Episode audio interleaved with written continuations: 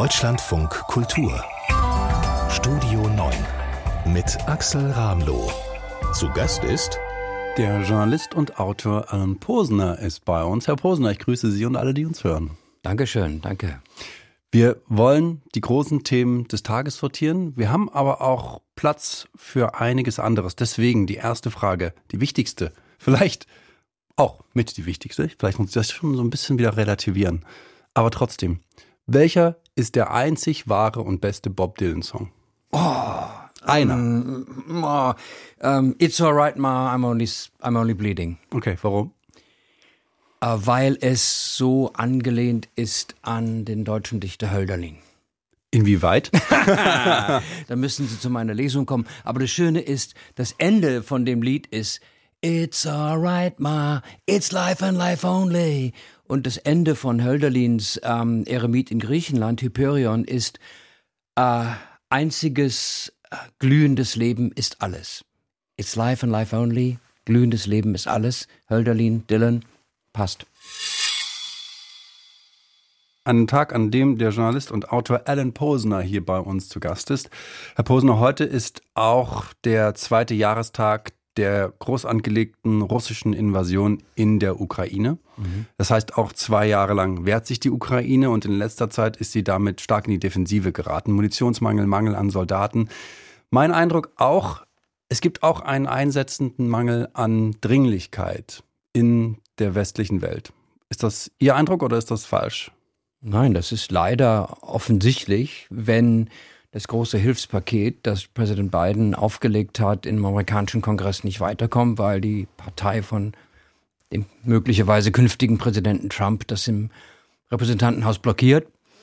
Ähm, und wenn hier wir eine anhaltende Debatte oder Nicht-Debatte über die Lieferung von Taurus-Raketen, äh, also Marschflugkörpern, führen, und wenn äh, wie eine Mantra wiederholt wird, äh, Russland darf nicht gewinnen, die Ukraine darf nicht verlieren, was heißt das? Eigentlich muss, warum ist unsere Losung nicht, die Ukraine muss um jeden Preis gewinnen? Ja, ähm, dann können wir gern diskutieren, was gewinnen heißt. Aber dieses Wischiwaschi, dass man das Gefühl hat, sich kaum des Verdachts erwehren kann, dass es Teilen an manchen Politikern im Westen ganz recht ist, dass der Krieg sich hinzieht. Weil solange Putin dort beschäftigt ist, kommt er nicht auf andere Ideen. Ähm, und die Ukraine machen für uns die Drecksarbeit dort, aber sie dürfen nicht andererseits nicht zu weit vorankommen. Also, ich will es niemandem unterstellen, aber es ist so ein bisschen, so, es gibt auch gute Nachrichten. Äh, Kanzler Scholz war bei der Einweihung einer neuen Munitionsfabrik neulich und ließ sich ja auch vor entsprechenden äh, Sachen Waffen abbilden. Aber wir tun zu wenig. Ja. Hm. Das sind ja auch zwei verschiedene Dinge. Ne? Also auf der einen Seite, gut, jetzt bei dieser Fabrik auch, da geht es ja auch um unsere Aufrüstung. Die deutsche Aufrüstung werden wir später noch diskutieren. Mhm. Hier sind wir ja erst einmal beim Zustand der Ukraine. Sie haben gerade so ein bisschen darüber gesprochen, dass es ja so auch einige, ich sag's mal, Floskeln gibt, wenn es um unser Verhältnis zur Ukraine geht. Das hier hat Annalena Baerbock gestern gesagt bei den Vereinten Nationen in New York. Wir werden jeden Tag weiter daran arbeiten, dass auch die Menschen in der Ukraine endlich wieder in Frieden leben können und unterstützen als Weltgemeinschaft daher den Friedensplan vom ukrainischen Präsidenten Zelensky. Ist das für Sie auch eine Floskel?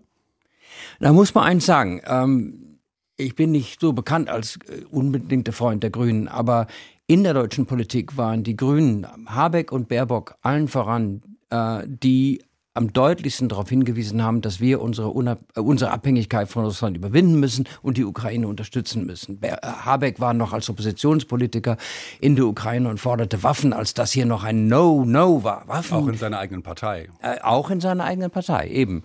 Ähm, also insofern, ich, ich bin bei Frau Baerbock äh, immer bereit zu glauben, dass sie das Richtige meint, selbst wenn das hier so ein bisschen unentschieden klang. Ähm, äh, sie die, die westlichen Staaten befinden sich in einer schwierigen Situation.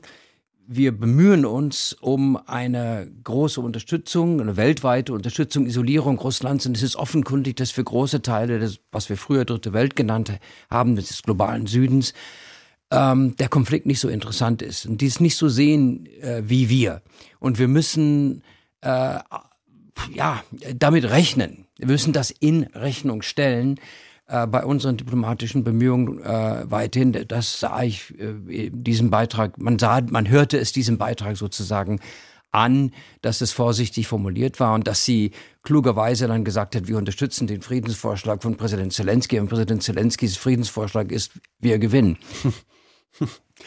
Man muss aber natürlich auch festhalten, dass wir in großen Teilen vielleicht auch im Alltag, in, in, unserem Leben ja, also so sehe ich das zumindest für mich und in meinem Umfeld, dass auch die Dringlichkeit da einfach abgenommen hat. Also bis zum letzten Jahr waren ja viele Menschen quasi tagtäglich dabei und wollten wissen, was passiert da gerade.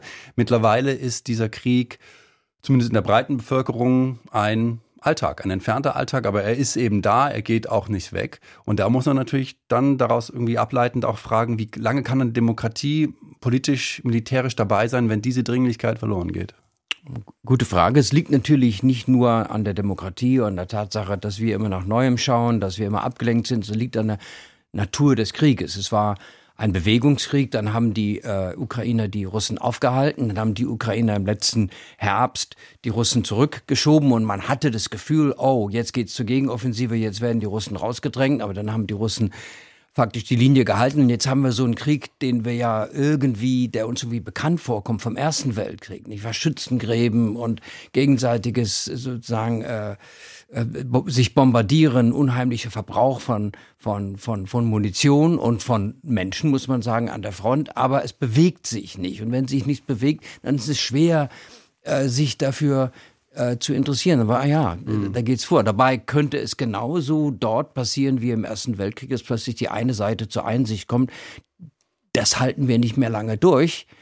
Und wir müssen uns um, Waff, äh, um einen Waffenstillstand bemühen. Die Frage ist, welche Seite wird es sein? Und da muss man vielleicht noch mal kurz auch noch mal einen Schritt zurückgehen. Also der Beginn dieses Krieges liegt ja eigentlich 2014. Richtig. Da haben ja die Russen und von Russland unterstützte Gruppen angefangen im Osten der Ukraine. Und auch da war ja damals Darf man nicht vergessen, die Aufmerksamkeit am Anfang super hoch. Mhm. Dann irgendwann ist es alles eingeschlafen. Befürchten Sie, dass wir so zu so einer Entwicklung tatsächlich auch kommen könnten, wenn auch auf einem viel höheren Niveau?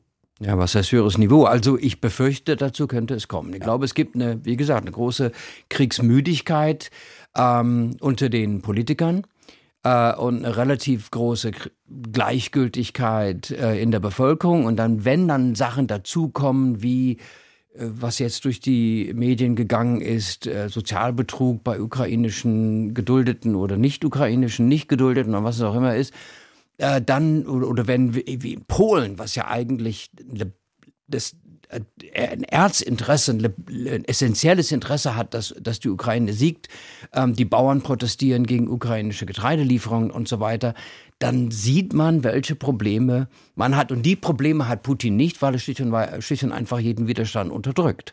Ähm, das heißt, unsere große Stärke, Demokratie, ist zugleich, das muss man zugeben, auch unsere Schwäche. Und kommen wir dann irgendwie zu einem längeren Atem oder werden wir den kürzeren haben? Ach, na, wenn ich das wüsste, würde ich Wetten drauf einschließen und abschließen und, und ganz reich werden. Ich, ja, ich abgeleitet aus dem, was wir gerade bisher diskutiert haben. Ähm, ich glaube, wenn wir beide das diskutieren und wenn, wenn äh, die, die Frau Baerbock äh, solche Erklärungen abgibt und so weiter, ähm, wir müssen dazu beitragen, dass wir begreifen, dies, dieser Krieg geht nicht weg, wenn, der, wenn die Ukraine verliert. Dann hört Putin nicht auf. Dann sind die baltischen Staaten dran und die sind NATO-Mitglieder. Und dann sind wir im direkten Krieg mit Russland. So oder so. Ja, das heißt, wenn wir den Frieden wollen, muss die Ukraine winnen, gewinnen. Ja, und das wird viel zu wenig äh, äh, mitgeteilt äh, und, und, und, und realisiert. Ich hoffe, dass sich diese Erkenntnis äh, Bahn bricht. Alan Posner heute am zweiten Jahrestag der großen Invasion Russland in die Ukraine. Bei uns heute Mittag ist Alan Posner. Er ist Autor und Journalist und wir haben gerade schon darüber gesprochen, wie in Europa, im Westen ein bisschen das Dringlichkeitsgefühl für den russischen Krieg in der Ukraine abnimmt. Herr Posner, zum zweiten Jahrestag hat Kanzler Scholz in seiner wöchentlichen Videoansprache aber auch zu einer, das kann man schon so sagen, Politik der Abschreckung aufgerufen. Deutschland und Europa tun mehr und müssen noch mehr tun, damit wir uns wirksam verteidigen können. Abschreckung, Verteidigungsbereitschaft. Ich weiß, das sind für manche ungewohnte Worte aus dem Mund eines Bundeskanzlers. Worte, die wir in Deutschland so lange nicht gebraucht haben, dass sie fast in Vergessenheit gerieten. Diese Worte stehen aber für eine ganz wichtige Aufgabe. Zusammen mit unseren Verbündeten müssen wir so stark sein, dass niemand es wagt, uns anzugreifen. Wenn wir über unsere europäische, die Zukunft der NATO sprechen, ist der Bundeskanzler da ein Antreiber?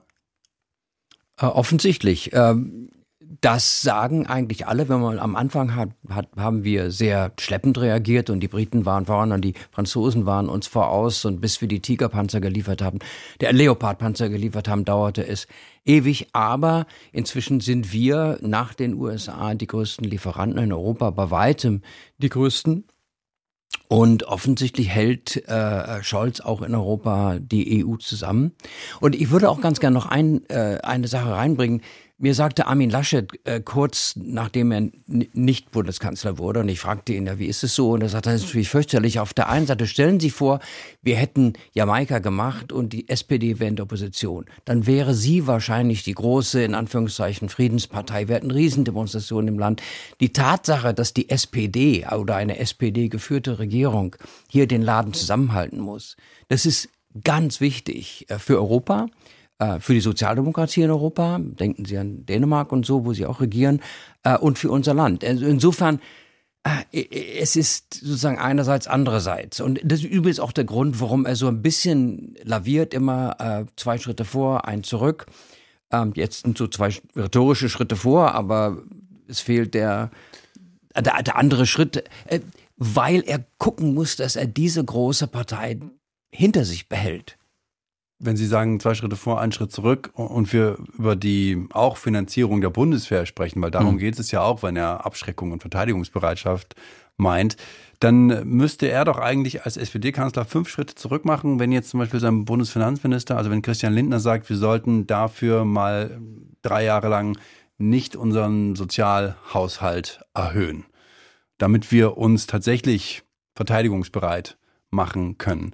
Ist das in Ihrem Sinne würden Sie das auch so tun, mit dem Hintergedanken, dass natürlich der SPD-Kanzler höchstwahrscheinlich nie zustimmen wird? Erstens hat Lindner das so nicht gesagt. Es war verkürzt. Ne? Und, aber diese Verkürzung ist, äh, ist keine Kritik an Ihnen, aber man hört es ja überall. Lindner hat gesagt, keine neuen Programme auflegen.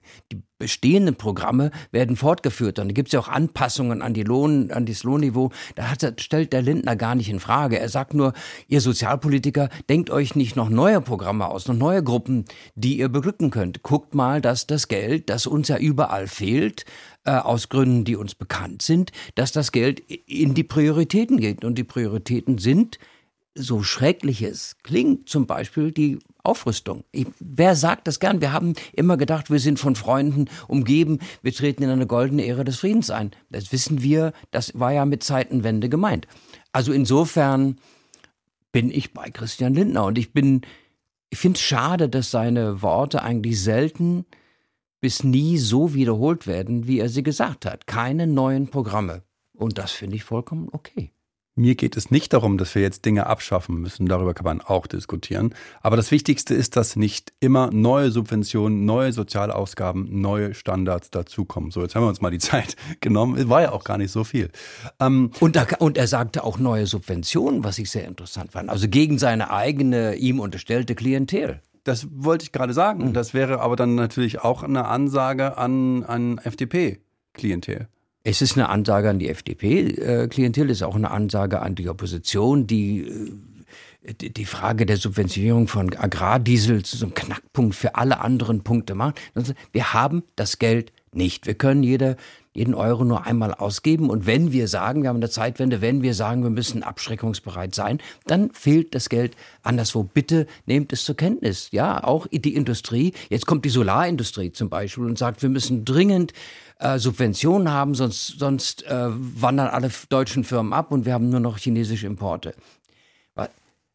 Da sage ich mir, naja, wenn ihr das nicht billig genug produzieren könnt, dann könnt ihr es nicht billig genug produzieren. Warum sollen wir das subventionieren? Aber das kann ja dann wahrscheinlich keinen Bundeskanzler wollen, der daran interessiert ist, dass auch eine deutsche Industrie, gerade beim, nicht nur beim Riesenthema erneuerbare Energien, sondern auch bei allen anderen großen Industrien natürlich in irgendeiner Form wettbewerbsfähig ist. Wissen Sie, ich habe ja mein Dach vollgepflastert mit Solarpaneele und es ist teuer genug. Und ich habe die Ware genommen, die mir mein Installateur äh, angeboten hat, wo er gesagt hat, dass das beste Preis-Leistungsverhältnis ist. Und ich habe nicht gefragt, wo das gebaut wurde. Ich bin nicht dafür verantwortlich, sozusagen durch Mehrausgaben dafür zu sorgen, dass eine Firma, die nicht ein gutes Preis-Leistungsverhältnis hat, überlebt. Das ist nicht meine Aufgabe. Mhm. Meine Aufgabe ist, für die Energie mitzusorgen, indem ich die Dinge aufs Dach stelle. Aber das heißt, radikal gesprochen, Verteidigung ist wichtig als der Standort Deutschland. Verteidigung heißt auch äh, Standort Deutschland. Wenn wir uns nicht verteidigen, gibt es den gar nicht. A und B ist es bei der Waffenproduktion tatsächlich, also Rheinmetall und Co. wichtig, dass die hier sind. Wir können ja unsere Waffen ja wohl kaum aus Russland importieren oder aus China. Äh, und dass wir abhängig sind von den USA in Waffentechnik ist auch nicht gut. Aber Solarpaneele, ich bitte Sie. Ja, es ist wie Elektroautos. Wenn Greeley Elektroautos billiger produziert, Glück auf dazu dann sollen die deutschen Produzenten sich doch mal an den Kopf fassen und, und, und, und, und, und den Gürtel enger stellen und mal sagen, wieso schaffen die das? Wieso schaffen sie gute Qualität zum geringen Preis? Machen wir es denen nach, statt die Hand aufzuhalten. Das ist das, was Lindner gesagt hat. Keine neuen Programme, keine neuen Subventionen, weil Subventionen sind ja auch nur Sozial Sozialprogramme für die Wirtschaft. Herr Posner, wir werden auch heute wieder in vielen Städten einige Demonstrationen gegen rechten Extremismus haben. Das hat auch mit dem Erstarken der AfD zu tun. Und deswegen gibt es in der Ampelkoalition Überlegungen, das Bundesverfassungsgericht zu stärken. Und zwar mit einer Zweidrittelmehrheit, damit man das nicht einfach dann wieder abändern kann. Dafür braucht man aber die Union, weil eine Zweidrittelmehrheit hat die Ampel nicht. Und Friedrich Merz sagt, stand jetzt kein Bedarf wenn es Vorschläge geben sollte, es noch besser zu schützen, als wir es gegenwärtig ohnehin tun, dann sind wir selbstverständlich für eine Diskussion offen. Wir sehen nur im Augenblick keine Vorschläge, die dazu wirklich geeignet sind. Und ich will hinzufügen, wir sollten uns um die Stellung des Bundesverfassungsgerichtes Sorgen machen in jeder Zeit. Aber wir müssen heute feststellen, es gibt keine ernsthaften Angriffe auf unser Verfassungsgericht und ich sehe sie auch zurzeit nicht. Damit liegt er nicht falsch, oder? Stand jetzt.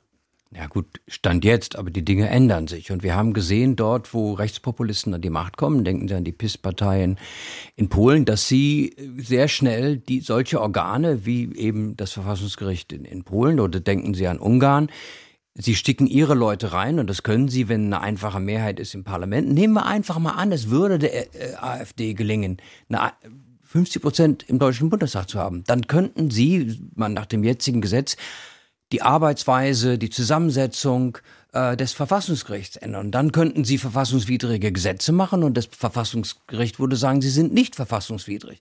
Also äh, wir sehen es überall, ähm, wo äh, im Augenblick kommt die Gefahr von rechts. Ganz früher mal Franklin Roosevelt wollte es mal von links in den USA machen, wollte ja auch das Verfassungsgericht ändern.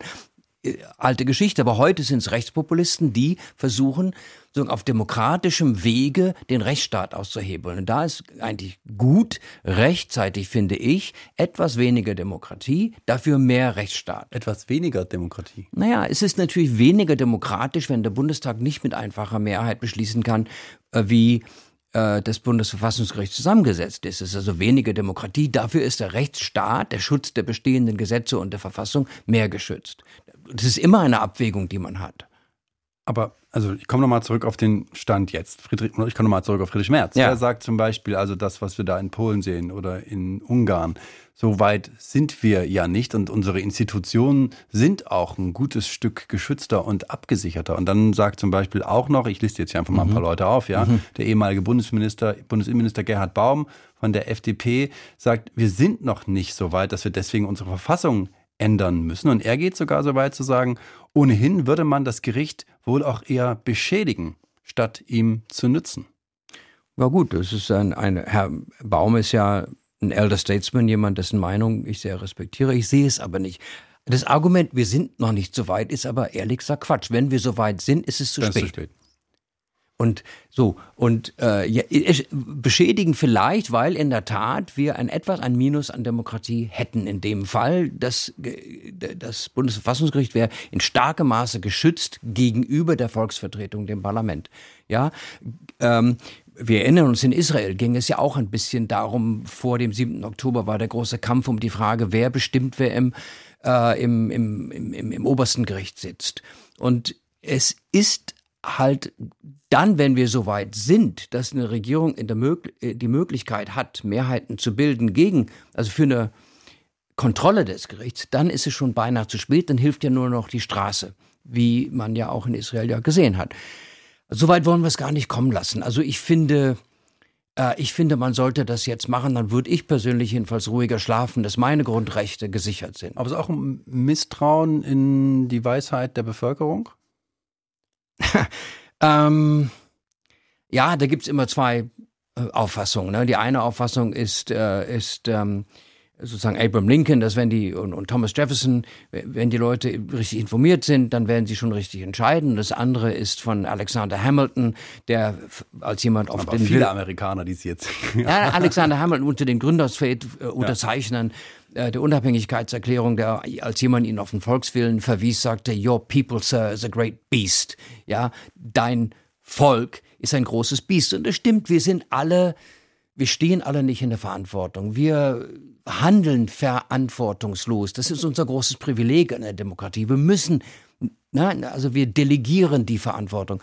Und leider haben nicht nur wir Deutschen, sondern Leute überall zu allen Zeiten äh, bewiesen, dass sie gelegentlich auch verantwortungslos wählen. Und dann tragen sie die Folgen. Aber dann ist es zu spät. Denken Sie an den Brexit. Ich will gar nicht an 33 und so. Das, das ist ja viel zu hoch gehängt. Aber denken Sie an den Brexit, wo inzwischen die meisten Engländer, nicht die meisten, aber eine Mehrheit der Engländer sagen, das war ein Fehler. Ja, aber es ist zu spät jetzt. Es ist zu spät, aber es war verantwortungslos. Und jeder verantwortungsvolle Mensch wusste es. Das heißt, in gewisse, es, es uns etwas schwieriger zu machen, verantwortungslos zu handeln oder Leute zu wählen, die in unserem Namen verantwortungslos handeln, das finde ich nicht unbedingt schlecht. Schöner Satz. Macht es uns schwieriger, verantwortungslos zu sein, sagt Alan Posner hier bei uns im Deutschland von Kultur.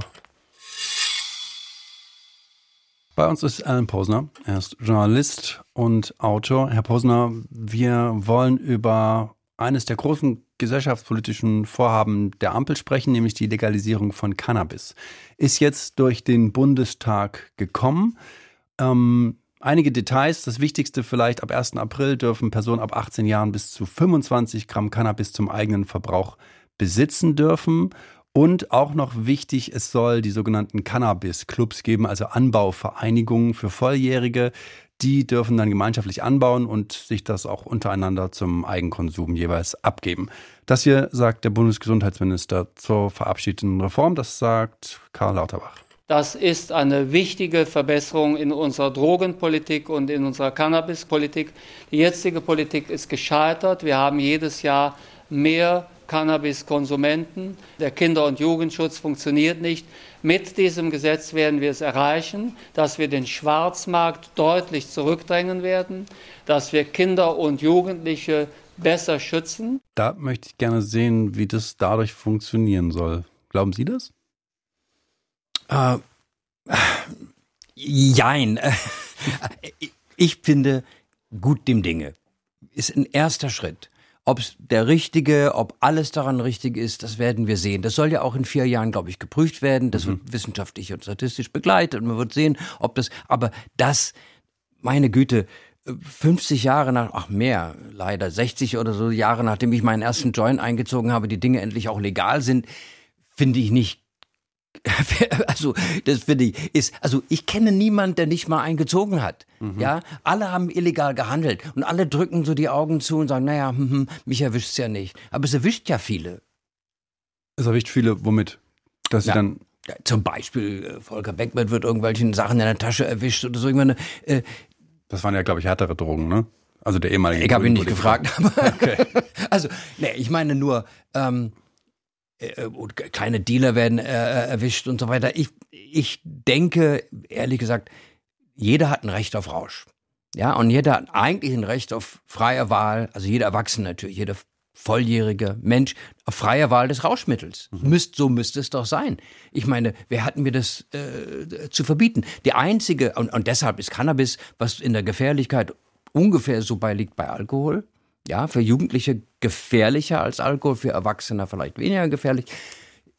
Aber dass das legalisiert wird, für mich geht diese Reform nicht weit genug, aber dass es kommen muss, das ist klar. Aber geht das überhaupt sozusagen? Legalisierung von Rauschmitteln und gleichzeitig auch Jugendschutz. Also wenn Sie schon das, das Beispiel Alkohol aufmachen, mhm. ne? klar, also Kinder, Jugendliche dürfen keinen Alkohol ab 16. Trotzdem gibt es natürlich viele Mittel und Wege, da ranzukommen. Und ähm, auch durch eine weitergehende Legalisierung ist zumindest, braucht man nicht viel Fantasie, um sich vorzustellen, dass auch Jugendliche jetzt leichter an an Rauschgift kommen können. Ja, das, das ist ja schon denkbar. Und ähm, nur mit den bisherigen Verboten hat der Lauterbach vollkommen recht, hat es ja auch nicht geklappt. Äh, und jetzt müsste man mir sagen, wie man verbieten will, dass irgendjemand auf einer Fete irgendeiner 14-Jährigen oder einem 15-Jährigen so ein Joint oder wie man heute sagt, Bubat zusteckt und der dran zieht äh, und weiß nicht woher, weiß nicht, was drin ist. Es könnte Kuhmist versetzt mit Ethylalkohol sein, es könnte echte Cannabis sein, es könnte Cannabis sein, was viel zu stark für ihn ist und so weiter. Das passiert doch heute auf jeder Fete. Ja, da müssen sich die Eltern auch, die, die müssen Realität. sich gar nicht äh, ja. einbilden. Das passiert in, auf jeder Teenager-Fete Fete heute. Ja, die reißen die, die Fenster natürlich weit auf, aber wenn du mal reinkommst, ja, klar, was war hier los? Alle Eltern wissen das. Ja, alle Ärzte, Ärztinnen wissen das. Alle Politiker, Politikerinnen wissen das. So ist es gut, dass wir jetzt sagen, ein, das, was alle tun, das legalisieren wir ein Stück weit. So, und jetzt ist aber die Aufgabe von Gesundheitsbehörden, Ärzten und vor allen Dingen Eltern, die Kinder aufzuklären, dass Cannabis nicht harmlos ist. Das ist vielleicht die viel größere Aufgabe, oder? Und auch die beständige Aufgabe. Weil das ist ja, wenn wir nochmal zurück auf den Alkohol kommen, der ist ja mittlerweile einfach so Alltagskultur, mhm. so Alltagskultur, dass wir das ja einfach super oft vergessen, wie gefährlich der ist. Natürlich jetzt nicht, wenn ich einmal einen Schluck nehme, in den allermeisten Fällen. Ne? Aber dadurch, dass er eben Alltagskultur ist, müssen wir ja über Jahrzehnte lang denken. Das stimmt. Ähm, das stimmt. Und, äh, und dasselbe gilt auch natürlich für, für Tabak, äh, äh, was ja nicht in dem Sinne ein Rauschmittel ist, aber was stark äh, äh, süchtig macht. Und ich finde, ähm, es ist interessant, dass es jedenfalls bis vor kurzem nicht cool war, bei Jugendlichen zu rauchen. Es wurde zunehmend weniger cool, weil als ich äh, Jugendlicher war, dann gehörte es zum Erwachsenen, Lulle im Mundwinkel gehörte wie Jean-Paul Belmondo, das war, gehörte dazu. Mhm. Ähm, und inzwischen ist das nicht mehr cool ja, mal gucken, wie das, äh, wenn man richtig aufklärt, wenn man klar macht, dass Cannabis tatsächlich gerade im Entwicklungsstadium des Gehirns, und das geht ja bis etwa 25, ähm, schwere Schäden hervorrufen kann, die Synapsen schädigen kann und so weiter, dass man, wenn man das schon nimmt, ab 18, verdammt aufpasst, nicht zu viel und nicht abhängig zu werden. Das ist eine Aufgabe, wie gesagt, das haben diejenigen, die Bescheid wissen und vor allen Dingen die Eltern gegenüber den Jugendlichen, Lehrer auch. Aber so ein strenges Verbot, das hat nicht funktioniert, wird nicht funktionieren, ist gut, dass es weg ist. Alan Posner ist zufrieden mit diesem ersten Schritt der Legalisierung von Cannabis. An diesem Samstag ist Alan Posner hier bei uns. Er ist Journalist und Autor. Und Herr Posner, wir bitten ja unsere Gäste immer mal wieder, bringt doch jemanden mit um uns zu überraschen. Mhm. Und genau das haben sie gemacht. Mhm. Wir haben unseren Überraschungsgast am Telefon. Hallo, wer ist denn da? Guten Tag, hier ist Frank Böttcher. Ich bin der Verleger des Lukas Verlages und äh, Ellen Posener ist einer meiner jüngeren, neueren Autoren. Herr Böttcher, das heißt, Sie sind der Mann, der quasi zu verantworten hat, äh, dass das neue Buch von Alan Posener, Shot of Love, jetzt veröffentlicht worden ist. Ja, das ein Verlag gefunden hat. Ich hatte, er hat, in Posner hatte seine Texte, die da drin sind, am Anfang äh, auf Facebook gestellt und auf starkemeinung.de und äh, ich habe die regelmäßig gelesen, kommentiert und mitdiskutiert hm. und habe ihn dann gefragt, ob er nicht einen Verlag sucht. Er könnte doch eigentlich auch einen größeren Verlag finden, aber vielleicht hat er ja auch Lust, zu einem kleinen Unabhängigen zu kommen. Und Alan Posner und ich waren unglaublich schnell handelseinig. Es geht ja hat wahnsinnig um, viel Spaß gemacht. es geht ja um Bob Dylan. Alan Posner hat zu Beginn unserer Stunde schon den ja. wichtigsten Bob Dylan-Song überhaupt aus seiner Sicht genannt. Was ist denn der wichtigste Song aus Ihrer Sicht?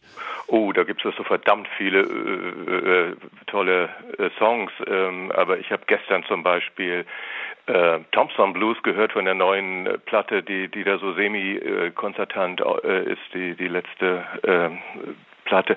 Und ich fand die so großartig, gerade im, im, in der Intonation und in der, also der späte Bob Dylan, dass das im Moment einer meiner Favoriten ist. Aber ich hätte, ich hätte keinen äh, reinen Favoriten.